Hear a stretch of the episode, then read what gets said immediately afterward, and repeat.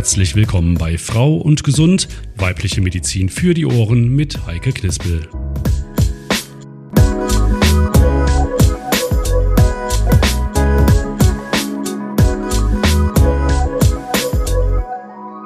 Und ich sage auch herzlich willkommen bei der neuen Folge von Frauen gesund. Und da geht es heute um ein Thema, das so viele Menschen beschäftigt, nämlich die Pflege. Krankenpflege, Altenpflege, stationär oder ambulant und ganz wichtig natürlich auch die häusliche Pflege, die private Pflege zu Hause.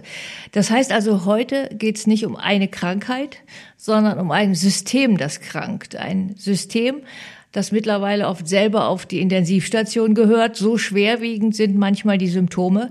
Und darauf wollen wir heute gucken. Also, wie steht es um die Pflege? Was haben Pflegerinnen und Pfleger zu stemmen? Was müsste sich dringend ändern, damit die Pflegesituation nicht selber zum Pflegefall wird?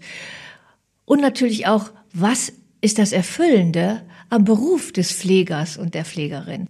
Und dazu haben wir heute eine ganz besondere Fachfrau eingeladen, Claudia Moll. Sie ist eine Politikerin, die in Sachen Pflege ganz genau weiß, wovon sie spricht. Und die stellen wir Ihnen jetzt vor. Die gebürtige Eschweilerin ist seit 2017 Mitglied des Deutschen Bundestages und seit diesem Jahr Pflegebevollmächtigte der Bundesregierung. In dieser Funktion kämpft sie für bessere Arbeitsbedingungen und mehr Wertschätzung für ihre Berufsgruppe. Als gelernte Altenpflegerin weiß sie, wovon sie spricht. Und wenn sie spricht, tut sie es mit viel Leidenschaft und Herzblut.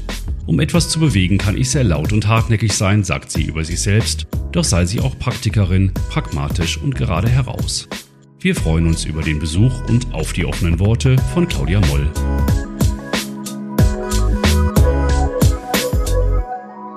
Ja, herzlich willkommen, Claudia Moll. Ja, vielen Dank für die Einladung. Sie wissen wirklich aus eigener Erfahrung, was Pflege bedeutet. Und ich habe Sie auch hier in Ihrer politischen Funktion als Pflegebevollmächtigte der Bundesregierung. Äh, das heißt, Sie können auch den Blick auf das Ganze werfen. Sie haben da auch einen Überblick. Aber ich würde Sie gerne erstmal ein bisschen persönlich kennenlernen. Ähm, Sie haben eine Ausbildung zur staatlich examinierten Altenpflegerin gemacht. Was hat Sie dazu bewogen? Also ich habe schon ganz früh den Berufswunsch gehabt, entweder Krankenschwester oder Altenpflegerin.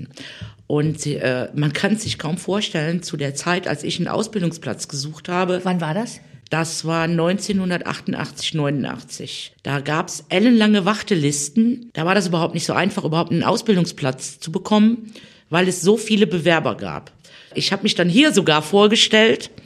Und damals war ja noch Schwester Fernandes, die mir dann gesagt hat, Kind, weißt du was, mach erst mal ein Jahrespraktikum.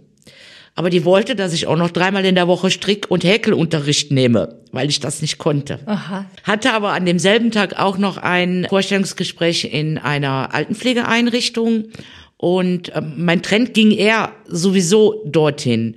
Und dann bin ich noch am selben Nachmittag dorthin gefahren und ich kann nur sagen, ich fühlte mich sofort wohl.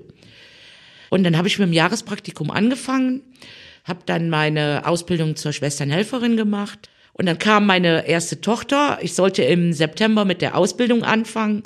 Die kam mir dann im Juli dazwischen. Mhm. Und äh, zu der Zeit war es noch äh, schwierig, halt auch wegen der Kindergartenzeiten. Es gab noch keine Übermittagsbetreuung.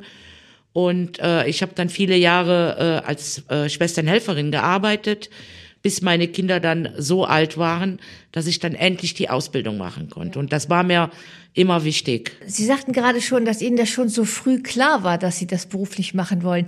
Mit welcher Vorstellung sind Sie denn in diesem Beruf gestartet? Was hat Sie da so gelockt? Das, das ist nach heutiger Sicht schwer zu beschreiben. Also ich muss dabei sagen, ich war als Kind sehr, sehr krank und habe die meiste Zeit als Patient hier in Eschweiler im Krankenhaus verbracht. Mhm. Und ähm, ich vermute mal, dass das auch ein Punkt war weil ich die Arbeit auch immer äh, hautnah miterlebt habe. Mhm. Also ich war, glaube ich, wirklich öfters im Krankenhaus als zu Hause. Und mit welcher Erwartung sind Sie dann in den Beruf gegangen? Was haben Sie denn geglaubt, wie Sie da arbeiten können? Ja, ich fand es einfach toll, die, die Herausforderung, denn viele verbinden Pflege einfach nur mit, mit Waschen mhm. oder mit Körperflüssigkeiten und das ist es nicht.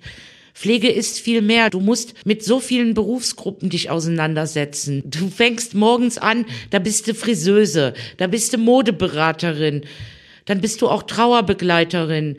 Ähm, und das ist ja was ganz Intimes. Also man muss da auch wirklich schon empathisch sein und auch auf gar keinen Fall distanzlos, denn du hast da einen Menschen liegen, der braucht dich, den du also wirklich in seinen intimsten Momenten erlebst. Und ich glaube, jeder von uns, der schon mal im Krankenhaus war oder krank war und äh, auf Hilfe angewiesen war, der weiß, wie es ist, wenn man da einem fremden Menschen nackt gegenüber liegt. Gerade im, im Altenheim für die meisten ist es der letzte Schritt. Hm. Sie haben jetzt 30 Jahre lang in der Altenpflege gearbeitet. Wie hat sich denn die Arbeit und auch die Belastung in dieser Zeit verändert? Also ich bin ja nun auch nicht jünger geworden und äh, mir ist das natürlich, als ich dann 48 war, schwerer gefallen als mit 28. Das gehört zur Wahrheit dazu. Die Belastung hat sich insofern geändert. Zum einen sind die Pflegebedürftigen, die Bewohner viel, viel pflegebedürftiger geworden. Wir hatten also früher gar keine Schwerstpflegefälle.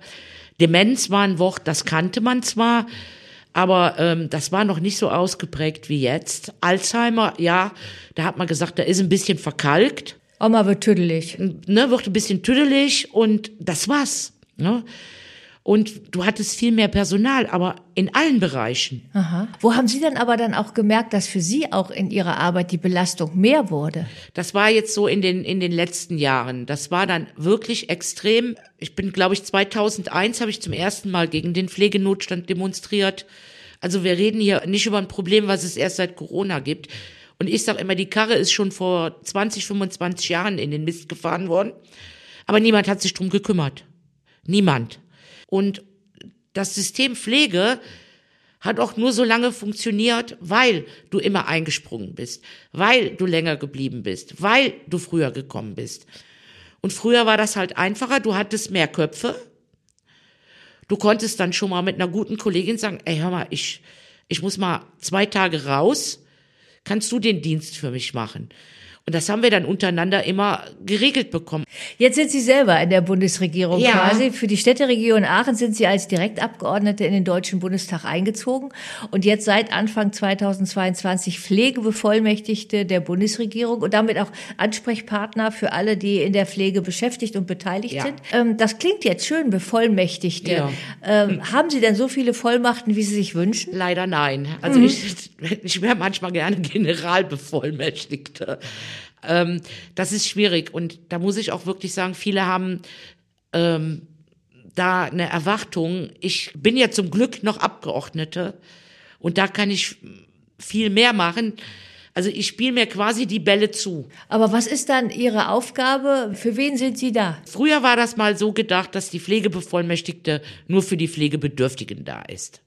So, das sehe ich aber nicht so, denn ähm, ich muss für die Pflegekräfte da sein, wie die für die Angehörigen und auch für die Pflegebedürftigen.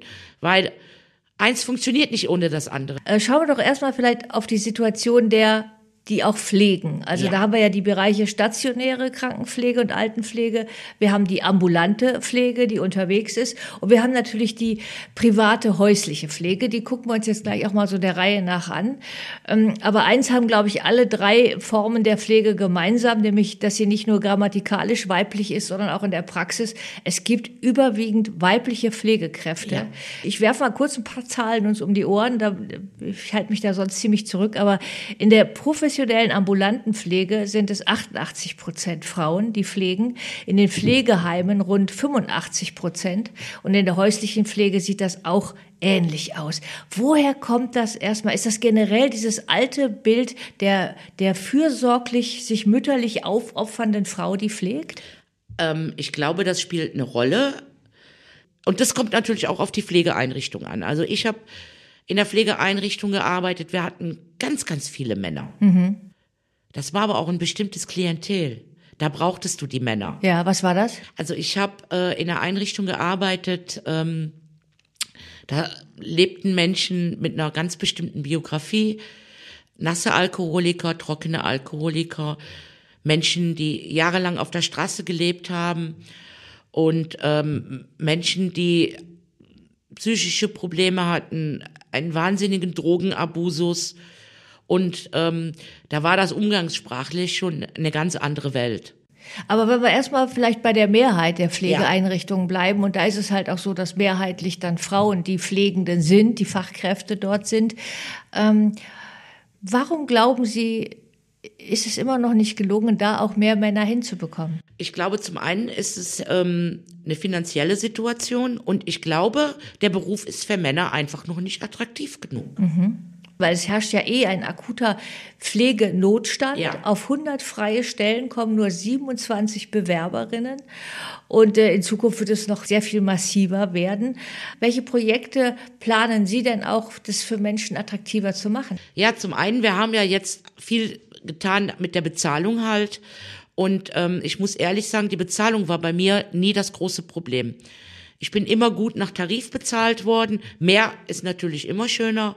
Wir müssen unbedingt an diese Rahmenbedingungen ran. Dann gucken wir uns die doch erstmal genauer an. Vielleicht, wenn wir uns so ein Berufsfeld auch mal anschauen. Wie sieht das genau aus? Wie Sie eben schon sagten, bei Pflege, da denken viele immer noch an satt und sauber und Körperflüssigkeiten. Was gehört denn heute zur professionellen Pflegearbeit alles dazu? Also die, die Ausbildung, die ist ziemlich anstrengend. Und ähm, die ist auch herausfordernd. Also ich hatte jede Menge Stunden Anatomie, Arzneimittellehre, äh, Psychiatrie, ähm, Kommunikation. Kommunikation ist das A und O in der Pflege. Und du solltest natürlich auch Empathie mitbringen, also dass man sich auch in andere Menschen hineinversetzen kann. Und gerade bei Menschen, die dementiell verändert sind, äh, da solltest du äh, schon auch drauf eingehen können, denn ähm, die können nicht mehr in meine Welt zurück, aber ich kann sie da abholen, wo sie gerade sind. Also sieht man schon mal, dass das auf jeden Fall ein sehr breites Feld ist, Ja. was diese Arbeit bietet und auch fordert. Und jetzt ist es ja in der Ausbildung aktuell so, dass es eine generalisierte Ausbildung gibt. Ähm, ganz kurz, was heißt das? Das heißt, dass jetzt die ähm, Ausbildung von äh, Krankenschwestern, Altenpflegerinnen und Kinderkrankenschwestern quasi zusammengeführt worden ist. Dazu gibt es auch direkt eine Frage hier aus dem St. Antonius Hospital. Guten Tag, Frau Moll. Mein Name ist Björn Guske und ich leite in der Doppelspitze den ambulanten Pflegedienst des St. Antonius Hospitals. Wir bilden ja jetzt alle in der Generalistik aus. Äh, Man hat da die Berufe der Altenpflege, der Krankenpflege und der Kinderkrankenpflege zusammengeführt. Wir sehen aber in der Praxis tatsächlich ein Problem. Zwei Jahre lang wird praktisch die Krankheitslehre Erwachsener äh, gelehrt und es bleibt eigentlich der Kinderkrankenpflege nur noch ein Jahr der Spezialisierung. Wäre es nicht viel sinnvoller gewesen, da einen eigenen Ausbildungsgang zu schaffen? Gerade angesichts der derzeitigen Notlage, die in diesem Bereich herrscht. Kinder sind keine kleinen Erwachsenen. Ich sehe Sie nicken. Ja, darf ich antworten? Gerne. Ähm, Sie sprechen mir aus der Seele und wenn ich früher in den Bundestag gekommen wäre, hätte es das so nicht gegeben. Ich halte das äh, für keine gute Lösung. Also wir arbeiten dran, weil mittlerweile haben es auch meine Kolleginnen und Kollegen endlich mal begriffen, dass das keine gute Idee war. Und äh, die meisten Reklamationen, ich nenne es jetzt mal Reklamationen, bekomme ich wirklich gerade bei den Kinderkrankenschwestern. Und die Kinderkrankenpflege, die ist so speziell. Also das fängt schon damit an, äh, wenn ich eine Infusion legen muss, das ist ein Unterschied, ob ich das bei einem Erwachsenen oder bei einem Säugling machen muss. Und ich halte es für ziemlich gefährlich, wie es im Moment läuft. Ist auch ein Problem der Bundesländer. Das gehört zur Wahrheit dazu. Berlin bildet das zum Beispiel gar nicht aus, Bayern auch nicht. Und äh, ich kann nur sagen, ich arbeite dran. Also 2025 wird das Ganze ja evaluiert und ich hoffe nicht, dass das bis dahin zu spät ist. Also haben Sie da noch viel zu tun. Dann gibt es noch eine andere Entwicklung, die heißt ähm, Akademisierung in der Pflege. Äh, was heißt das inhaltlich kurz? Man kann halt die, ein duales Studium machen und ähm, macht die Ausbildung und hängt dann noch ein Jahr Bachelor dran. Und ähm, es gibt aber jetzt auch, aber so viele gibt es noch nicht, Studiengänge nur für die Pflege. Dazu gibt es aber auch direkt eine Frage hier aus dem St. Antonius Hospital. Hallo, mein Name ist Katharina Olfig und ich bin in der Pflegedirektion für den Bereich der Pflegeentwicklung verantwortlich. Aktuell streben viele Kliniken eine höhere Akademisierungsquote in ihren Häusern an. Daher würde ich gerne von Ihnen wissen wollen, wie Sie den tatsächlichen Bedarf an akademisierten Pflegekräfte sehen und wie da konkret die Einsatzmöglichkeiten aussehen könnten. Ja, das ist ein großes Problem. Ähm, ich glaube, im Moment brauchen wir alle, von der Hauswirtschaft bis zur äh, examinierten Pflegekraft, akademisierte Pflegekräfte, Servicekräfte. Ähm, mein Problem ist, das äh, spreche ich auch immer wieder an, ich sage es jetzt so, wie es ist. solange es da noch keinen vernünftigen Stellenplan gibt, was soll die akademisierte Pflegekraft überhaupt machen? Im Krankenhaus sehe ich da weniger das Problem. Aber in der ambulanten Pflege oder in der stationären Pflege, in den Pflegeeinrichtungen, halte ich es für schwierig. Vor allen Dingen äh, steht ja auch noch nicht fest, wie soll die Entlohnung sein. Denn ich bin der Meinung, wenn ich ein Studium habe, muss ich dafür auch besser bezahlt werden. Und meine große Sorge ist, ich sage das jetzt mal klar und deutlich, die meisten, die ich kenne, die wirklich dann irgendwann die Ausbildung gemacht haben und ein Studium obendrauf, die sind dann irgendwann in der Pflegewissenschaft verschwunden Aber oder die, pflegt, die fehlt dann sozusagen am Krankenbett, ja? Am Krankenbett. Aber wie gesagt, im Krankenhaus, ähm, glaube ich, ist die Situation eine andere. Da könnte ich mir das schon eher vorstellen. Und ähm, ich weiß, hier gibt's einen tollen Pflegedirektor, der da auch schon gute Ideen hat. Jetzt äh, klingt es für mich auch erstmal so, wenn ich höre, eine Akademisierung oder überhaupt eine Ausweitung der Ausbildung, klingt ja erstmal auch gut. So heißt das dann auch automatisch dann, dass zum Beispiel dann eine Krankenschwester oder eine Pflegerin mehr Kompetenzen hat, also dass sie zum Beispiel auch Entscheidungen treffen darf, die für, für die heute der Arzt gefragt werden muss. Da sind wir ja sowieso dran. Da ist in den letzten Jahren äh, ist da viel runtergeschraubt worden und ich kann Ihnen aus Erfahrung sagen, hier geht's ja noch im Krankenhaus, hier hast du immer einen Arztgriff bereit. Aber ich kann Ihnen sagen, äh, wenn ich dann äh, jemanden hatte, der Kopfschmerzen hatte und der von mir eine Ibuprofen haben wollte, das war ein Spießrutenlaufen. Weil sie sich die Genehmigung erst holen mussten. Richtig. Also ich habe dann äh, natürlich gesagt, äh, tun Sie mir einen Gefallen. Sie haben die bis jetzt 50 Jahre so in der Apotheke gekauft. Äh, wer soll Ihnen jetzt verbieten, Ibuprofen kaufen zu gehen? Sagen Sie mir einfach Bescheid, ich trage es ein und gut ist. Also das zeigt ja schon mal, wenn dann bei den Pflegekräften mehr Kompetenz ist und auch mehr Entscheidungsfreiheit, kann ich mir vorstellen, dass das auch schon mal zum Wohlbefinden beiträgt, Natürlich. wenn man einfach sich selber auch höher gesehen und wertgeschätzt Ja. sieht in seiner Kompetenz. Ja. Aber wir waren eben schon noch dabei, wo hakt es denn wirklich? In der, im, in der Bezahlung sagten Sie, das wär, wäre für Sie auch damals nie ein Grund gewesen. Ähm, ist es denn die Bezahlung, die die meisten Pflegekräfte so frustriert oder sind es andere Gründe? Das kommt drauf an, wo man arbeitet. Das große Problem, dieses ständige Nicht-Wissen, hast du das Wochenende frei. Du nimmst dir was vor und du weißt, du bist noch nicht ganz zu Hause, da klingelt schon wieder dieses Telefon. Also wo der Personalmangel auch so ist, dass sozusagen man dann doch einspringen muss. Ich habe es selber erlebt in einem Pflegeheim, dass da Pflegerinnen waren, die hatten mehrere Zwölf-Stunden-Schichten hintereinander. Ja, habe ich auch, Ein hab ich auch damals gemacht als Pflegehelferin. Und ähm, das hältst du nicht lange aus. Das, also mein Rekord liegt bei 18 Frühdiensten. Und äh, ich kann Ihnen sagen, da war ich aber auch 33. Das würde ich heute gar nicht mehr schaffen. Aber es ist ja auch heute so, dass der Krankenstand enorm Natürlich. hoch ist auf den Stationen, Natürlich. dass natürlich die Pflegenden überfordert sind, dass da wirklich die selber flach liegen, weil sie Ja, nicht klar. mehr können. Und wir kennen alle noch die Bilder in der Hochzeit der Corona-Pandemie, dass die Menschen klatschend auf Balkonen standen als Dankeschön. Aber hat sich seitdem irgendetwas verändert? Also wir sind ja jetzt dran. Diese Woche sollte eigentlich das Eckpunktepapier kommen zur Pflegereform. Letzte Woche hatten wir schon eine Vorbesprechung und ich habe gesagt, da lasse ich auch keine Kompromisse zu. da haben Sie auch dann die Kompetenz, das zu sagen. Da kann, ja, da, das verhandle ich nämlich mit aus. Jetzt ist es ja auch so, dass viele, weil sie halt überfordert sind, dann auch versuchen, weil sie ja trotzdem ihren Beruf lieben, dann vielleicht in Teilzeit zu gehen, Ja. was natürlich wieder zur Folge hat, dass ein aktuell geringeres Einkommen da ist, später auch eine geringere Rente, was auch zu Altersarmut dann auch gerne führt. Dazu haben wir nämlich auch eine Frage hier jetzt aus dem St. Antonius Hospital. Hallo, mein Name ist Caroline. Ich habe auch noch eine Frage. Nicht jeder kann und will in Vollzeit arbeiten. Wie kann Teilzeitarbeit zum Beispiel für Frauen mit Kindern attraktiver gestaltet werden? Das ist eine gute Frage. Also ich kenne das. Ich habe auch viele Jahre aufgrund der Kinder in Teilzeit gearbeitet. Und da muss ich auch sagen, das kann ich politisch schwer regeln. Da kann ich nur von der Politik her die Rahmenbedingungen setzen. Und ähm, ich glaube, ähm, da gibt's schon gute Möglichkeiten. Also ich habe zum Beispiel ein Projekt laufen, das nennt sich gute Arbeitsbedingungen in der Pflege. Das äh, wird gefördert. Und da kann ich nur jedem raten, sich das mal auf meiner Internetseite anzuschauen. Ich habe da bis jetzt super tolle Rückmeldungen. Und das wäre zum Beispiel ein Projekt, die zeigen einen Wege auf. Sagen Sie doch mal ein Beispiel. Ja, zum Beispiel, wie kann ich halt die Rahmenbedingungen besser verbinden? Wie kann ich es regeln, dass ich nicht jedes Wochenende einspringen muss? Wie kann ich Teilzeit attraktiver gestalten? Ich kann jetzt nicht sagen, das oder das hilft oder das oder das.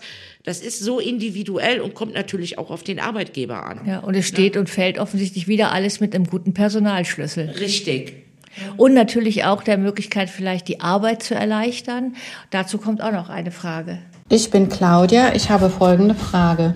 Die Pflege hat so viel mit Dokumentation zu tun, so dass Zeit für die Patienten fehlt.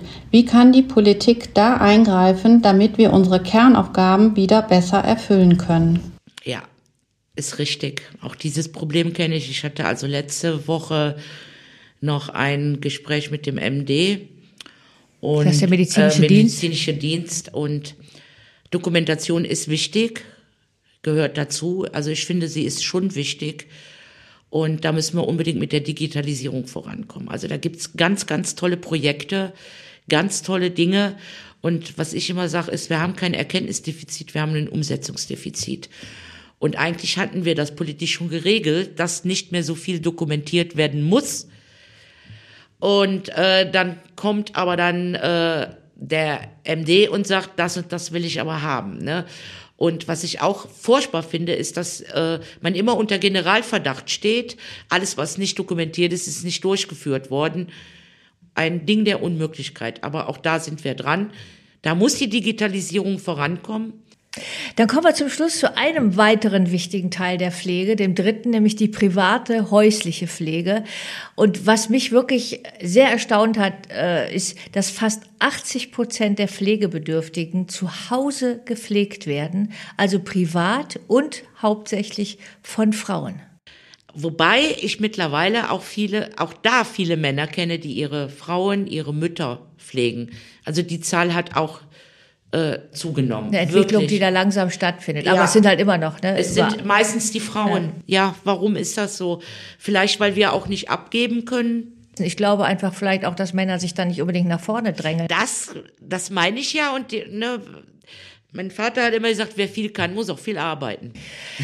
Ja, und offensichtlich äh, ist es aber auch nicht in, in keinster Weise irgendwie lukrativ oder ein Ausgleich, wenn man zu Hause pflegt. Äh, wie hoch ist das Pflegegeld, das man bekommt? Oh, das müsst, das weiß ich auswendig nicht. Das ist ja gestaffelt nach Pflegegrad. Ja, aber man kann sagen, es ist eine Aufwandsentschädigung, mehr nicht. Das kommt auch drauf an, was, was möchte ich. Nehme ich noch Sachleistungen dazu, natürlich. Und da, auch das wird in dem Eckpunktepapier stehen. Und da werde ich ganz besonders drauf achten. Denn da hat sich in den letzten Jahren fast gar nichts getan. Da kommt nämlich auch direkt die Frage zu. Meine Frage an Sie, an die Politik wäre, wann wird endlich mal wieder das Pflegegeld erhöht? Denn wir alle haben ja steigende Kosten, das brauchen wir ja gar nicht groß diskutieren. Und so wird die Arbeit des größten Pflegedienstes Deutschlands eigentlich immer weniger wertgeschätzt. Kann ich Ihnen nur zustimmen. Und wenn ich Generalbevollmächtigte wäre, wäre es gestern passiert. Bin ich aber leider nicht. Politik ist immer Kompromiss, aber auch genau dieses Thema wird in dem Eckpunktepapier vorkommen. Da ist der Koalitionsvertrag für mich bindend. Da stehen ganz tolle Sachen drin. Das Entlastungsbudget, dann die Dynamisierung und natürlich die Erhöhung des Pflegegelds. Denn wenn uns diese Struktur zusammenbricht, dann äh, ist nicht fünf nach zwölf, dann haben wir 20 nach zwölf. Viele Angehörige, die gehen wirklich über ihre psychischen und über ihre physischen Grenzen. Das hat auch was mit Wertschätzung zu tun. Viele bleiben zu Hause, können ihren Beruf nicht ausüben. Und ich sehe es nun im Moment auch bei mir selbst. Du hast so eine Sandwich-Funktion. Mein erstes Enkelkind ist da und meine Eltern, also beziehungsweise mein Vater fängt jetzt an, pflegebedürftig zu werden und ich bin da schon auch manchmal hin und her gerissen und es da jedem recht zu machen, das ist schon schwierig und jeder möchte auch so lange wie möglich zu Hause bleiben. Das kann ich absolut nachvollziehen. Was ich so als Ziel habe, als, als Träumchen habe, Kommen wir, kommen wir aufs Träumchen gleich. Gucken wir noch, Ja. bleiben wir noch mal bei der Realität. Okay. Weil da gibt's auch noch einen Posten, der vielleicht dann auch noch fürs Budget interessant wäre. Mein Name ist Monika Konzen. Ich arbeite im Eschweiler Krankenhaus in der familiären Pflege. Da bin ich Ansprechpartner für die Familienangehörigen, die sich entweder kümmern oder pflegen. Wir machen da in dem Zuge Pflegetrainings oder auch Pflegekurse. Die Familien, die wünschen sich äh, immer wieder oder häufig äh, die Entlastung über eine Haushaltshilfe. Da gibt es aber viel zu wenig äh, Angebote. Wie könnte man das in Zukunft besser gestalten? Ja, Sie sprechen mir da aus der Seele. Also während Corona brauchte man ja dieses Zertifikat nicht. Vielleicht sollte ich das jetzt mal der Frau Knispel erklären. Sagen Sie mal. Ähm, als Betreuungskraft oder als Alltagsbegleitung musst du ein Zertifikat vorlegen. Dass du irgendeinen, ich weiß nicht mehr, wie viele Stunden das sind, musst du einen Kurs besuchen. Absoluter Schwachsinn. Und während Corona ist das aufgehoben worden. Da brauchtest du dieses Zertifikat nicht. Das heißt also, die Frau Müller, die schon jahrelang für Frau Meier einkaufen geht, mit Frau Meier Bingo spielt, die muss auf einmal ein Zertifikat vorlegen für diese 125 Euro. Das wäre dann die Haushaltshilfe auch. Genau. Und ein Problem ist, äh, so ein Betreuungsdienst oder im ambulanten Dienst, da bezahlst du circa 35 bis 37 Euro die Stunde. Das Problem ist aber, das ist Ländersache. Da habe ich keinen Einfluss drauf.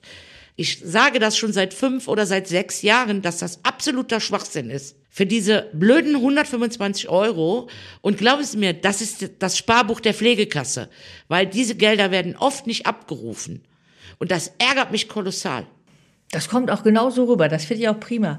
Und was Sie eben auch noch sagten, äh, wie viel man bekommt, also zum Beispiel auch an Pflegegeld, äh, dass das ja zum Beispiel auch vom Pflegegrad abhängt. Richtig. Der muss aber erstmal festgestellt werden. Richtig. Und dazu gibt's ja auch äh, noch eine weitere Frage, die wir hier haben von Frau Konzen. Manche Familien, die wünschen äh, sich eine schnellere Begutachtung durch den medizinischen Dienst. Da kommt es leider in letzter Zeit zu Verzögerungen. Wie könnte man das in Zukunft besser gestalten? Also ich hab, war schon mit dem medizinischen Dienst im Gespräch und die haben natürlich wie alle im Moment, ich will das jetzt nicht entschuldigen, aber ähm, die haben natürlich auch Probleme jetzt gerade zu der Zeit mit Erkältungswelle, mit Corona-Welle.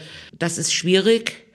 Ich werde das aber beim nächsten Gespräch mit dem medizinischen Dienst nochmal anbringen. Weil es zieht sich ja dann auch häufig Das in die ist Länge. genau das dann muss, will man auch vielleicht noch, muss man noch einen Einspruch einlegen. Man möchte Ja, aber das funktioniert alles. Also das geht Ja. und das Geld wird ja, oder beziehungsweise das wird ja auch rückwirkend dann. Ja. Mit dem Tag äh, äh, wird das ja zurückgerechnet. Ach, äh, wie ist das denn zum Beispiel ganz praktisch, wenn ich zum Beispiel für einen Pflegefall zu Hause was umbauen muss?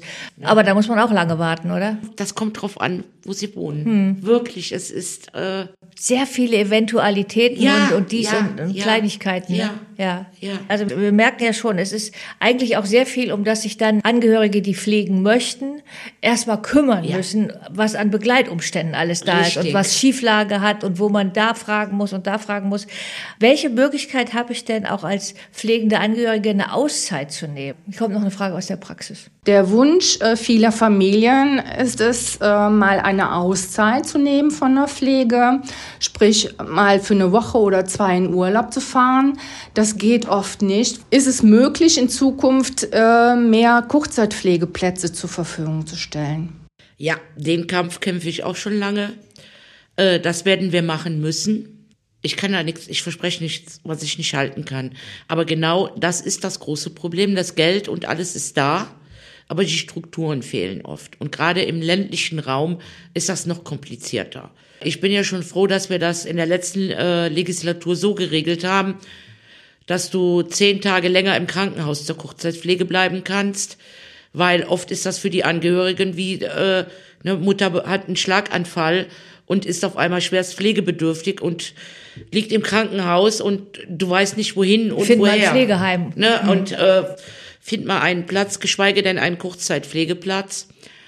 Und ähm, ein Riesenproblem ist ähm, diese eingestreuten Kurzzeitpflegeplätzen in den in den Einrichtungen, die sind, ich sag's jetzt so wie es ist, die sind nicht rentabel für die Einrichtungen. Erstens werden die nur nach Pflegegrad 2 dann abgerechnet. Das heißt, wenn jetzt äh, Egal wie hoch der Pflegegrad ist. egal wie hoch der Pflegegrad ist und ähm, wenn du dann natürlich jemanden mit Pflegegrad 4 hast, äh, ist natürlich viel, viel aufwendiger. Und ein großes Problem ist, zwischenzeitlich kommt dann derjenige eventuell ins Krankenhaus und du musst dieses Zimmer frei halten. Und das ist jedes Mal ein Wahnsinnsaufwand mit Dokumentation, mit Anamnese. Und äh, von daher kann ich das schon gut nachvollziehen, dass die ähm, Einrichtungen sagen, nee, also besser nicht. Ne? Gibt es denn, wenn ich jetzt als Angehörige betroffen bin und sehe, ich muss jetzt jemanden pflegen, gibt es für mich denn eine zentrale Anlaufstelle, die mir Fragen beantwortet? Weil ich sehe ja, ich muss ja an so vielen Stellen im Grunde Anträge stellen, Leute gucken, dass der, der Dienst zu mir nach Hause kommt, dass ich das genehmigt kriege. Was wäre denn da eine Anlaufstelle? Also zum einen die Pflegekassen selbst. Und wir haben hier in der äh, Städteregion eine äh, Pflegeberatung, die ich wirklich nur empfehlen kann. Einfach dort anrufen, Termin vereinbaren, die kommen auch zu einem ins Haus. Das ist überhaupt kein Problem. Gibt es das auch in anderen Regionen? Ja. Und ähm, das, was ich mir so vorstelle, da bin ich schon bei meinem Träumchen. Das ist eigentlich hätte ich gerne so eine Pflegeberatung in jeder Kommune. Wirklich so ein Stützpunkt, wo man hingehen kann, denn viele sind schon mit den Anträgen überfordert. Ja klar, das sind ja zum Teil stapelweise, Richtig, wo man davor und, steht. Und viele wissen auch gar nicht, was steht mir eigentlich überhaupt zu. Nicht jeder hat einen Internetanschluss und äh, von daher finde ich es dann immer schwierig, aufs Internet äh, hinzuweisen. Aber ich sage immer, der erste Ansprechpartner sollte die Pflegekasse sein. Und ähm, ich habe es jetzt schon mehrfach äh, erlebt, dass viele Arbeitgeber, große Arbeitgeber, zum Beispiel eine eigene Pflegeberatung in ihrem Betrieb haben oder so eine Art Gesundheitsmanager. Was ich mich nur frage ist, äh, wenn ich unser Gespräch so Revue passieren lasse, also ich sehe einen Beruf, der wirklich so vielfältig ist und der, glaube ich, sehr erfüllend sein kann im Dienst der Menschen. Ich sehe aber auch so viele Makel, ich sehe so viele Lücken, die gefüllt werden müssen, viele Forderungen, berechtigte Forderungen. Ich sehe viele Willensbekundungen, ja. aber ich sehe Eckpunktepapier hin oder her, das sagt mir ja gar nichts, wenn ich betroffen bin. Ich sehe keine wirkliche Verbesserung. Ja, in diesem Eckpunktepapier werden dann die Eckpunkte für die Pflegereform festgelegt. Nur da bin ich aufs Ministerium angewiesen, wie gut es wird oder wie gut es nicht werden sollte. Das heißt, aus diesem Eckpunktepapier entsteht dann ja irgendwann das Gesetz. Wenn Sie jetzt nicht nur, ich sage das nicht despektierlich, nicht nur die Pflegebevollmächtigte der Bundesregierung wären, sondern auch die Vollmacht hätten, was zu ändern, was wäre denn Ihre Forderung, was wäre Ihr Traum? Das ist sehr schön, dass ich das sagen darf. Ich bin der Meinung, wir müssen Pflege anfangen, neu zu denken. Komplett neu denken. Und ich glaube, wir werden irgendwann diese großen Einrichtungen nicht mehr haben können, nicht mehr haben wollen. Zum einen, weil es die Pflegekräfte gar nicht gibt.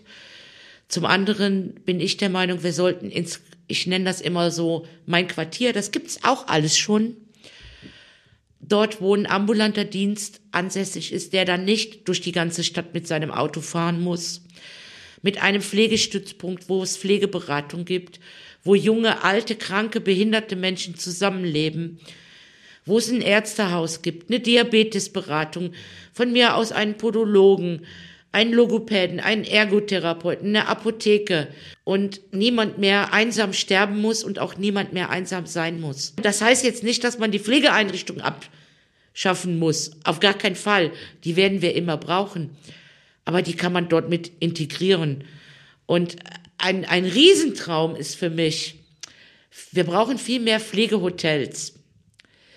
Das bedeutet, dass du mit deinen pflegenden Angehörigen oder du als betroffener Pflegebedürftiger mit deinen Angehörigen zusammen in Urlaub fahren kannst. Weil viele möchten gar nicht in Urlaub fahren, weil sie ihren Pflegebedürftigen nicht alleine lassen möchten.